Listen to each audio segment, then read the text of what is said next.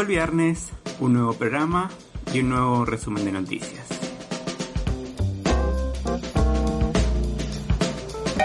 El presidente Alberto Fernández despidió un contingente de cascos azules que partió rumbo a Chipre y tuvo un desafortunado dicho al llamar a dar vuelta a la página en la relación con las Fuerzas Armadas.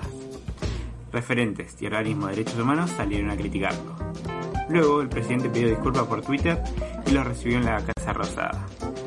Hablaron de la importancia de la recuperación del Instituto Espacio de la Memoria y de seguir trabajando en la existencia o no de los archivos de la dictadura. Señores jueces, quiero renunciar expresamente a toda pretensión de originalidad para cerrar esta requisitoria. Quiero utilizar una frase que no me pertenece, porque pertenece ya a todo el pueblo argentino. Señores jueces, nunca más. Se cerró la paritaria nacional docente, el salario mínimo será de 23 mil pesos en marzo y 25 mil pesos desde julio. En la provincia hay principio de acuerdo y los gremios mayoritarios ya aceptaron, aunque otros dos continúan negociando. Hasta el momento se evitó un paro. ¡Dame eso! ¡Atención maestros! ¡Estamos en huelga! Y la clase comenzarán con normalidad.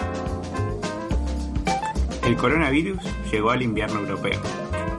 Aumentaron los casos en el viejo continente, principalmente en Italia, y los medios argentinos se lanzaron a una carrera por encontrar el primer caso del país. Pero, profesor Cocoon, ¿diría usted deben entregarse al pánico? Yo diría que sí. Hasta ahora no tuvieron suerte. Mientras una persona murió por dengue en la provincia de Buenos Aires y es el segundo fallecimiento por esta causa en el año. Pero el tema de la semana fue la sesión en diputados y la modificación en las jubilaciones de privilegio. Al oficialismo le costó más de lo esperado conseguir el quórum, pero finalmente llegó al número con la presencia del diputado Daniel Scioli. El Pichichi. Quien en semanas asumirá como embajador en Brasil. Aunque todavía no presentó la renuncia, el hecho de que haya ocupado su banca despertó el enojo de la oposición. El radical Mario Negri, presidente del bloque de Juntos por el Cambio, fue el que presentó uno de los fundamentos más sólidos. Como dice él, que ha actuado como embajador, pero no formalmente porque falta el decreto, dice ahora. Ahora, ha viajado a Brasil, se ha presentado como embajador, en Wikipedia figura como embajador. ¡Dignidad! Oh, ¿No conoces la dignidad cuando la ves? La decisión de Juntos por el Cambio fue abandonar el recinto. Si de paso se quiere quedar a trabajar, diputado, va a ser bienvenido.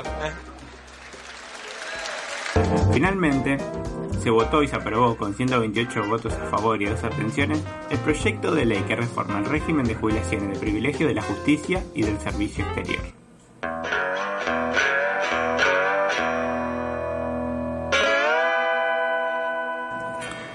Escucha Fronteras Urbanas todos los viernes de 19 a 21 por Radio Urbe 973.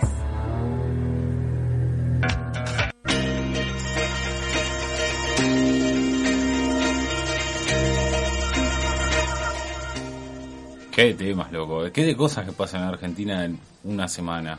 Es un año en, en cualquier otro país. Es un- claro, en- Envejece esto. ¿eh?